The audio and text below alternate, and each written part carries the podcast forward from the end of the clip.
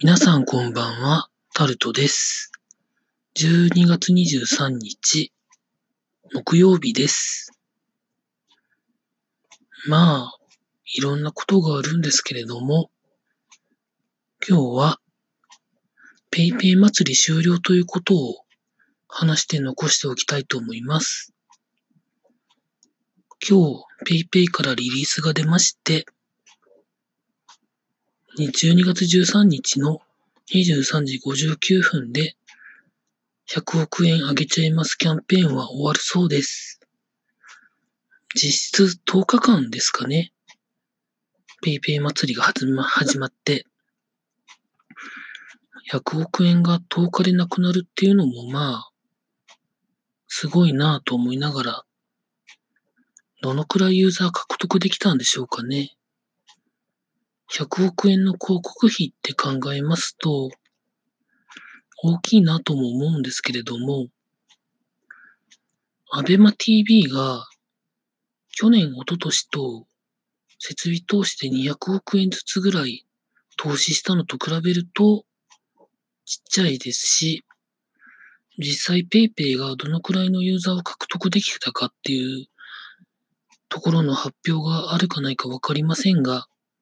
目標に達したんでしょうか？結構そのあたりは疑問です。なぜかと言いますと、フェリカや NFC での決済がある程度普及しているところに QR コード決済を入れるというところはですね、先行している LINE ですとか、まあ直接は関係ないと思うんですけれども、中国のアリペイですとか、WeChat Pay ですとか、そういうところとの連携とか、あるとかないとかありますけれども、結構競争相手はそれなりに強いと思うんですけどね。あと、NFC やフェリカの場合は、いろいろ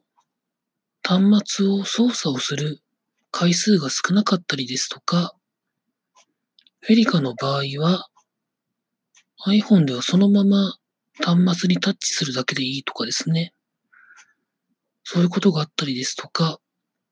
かなり使い慣れてるっていうところがあると思うんですけれども、QR コードの場合は、アプリを立ち上げて、自分の QR コードを読んでもらうか、店側の QR コードを自分の、あの、何ですか？スマホで撮った上で、値段を入力して送るみたいなことをしなきゃいけないらしくてですね。ちょっと操作が煩雑になるんでしょうね。ちょっと私もうぶ覚えの、うぶ覚えのところでちょっといろいろ言ってるんですけれども、要するに、操作が何段階かあって結構煩雑だというところの印象があります。ですので、こういう祭りみたいなことをやって、一旦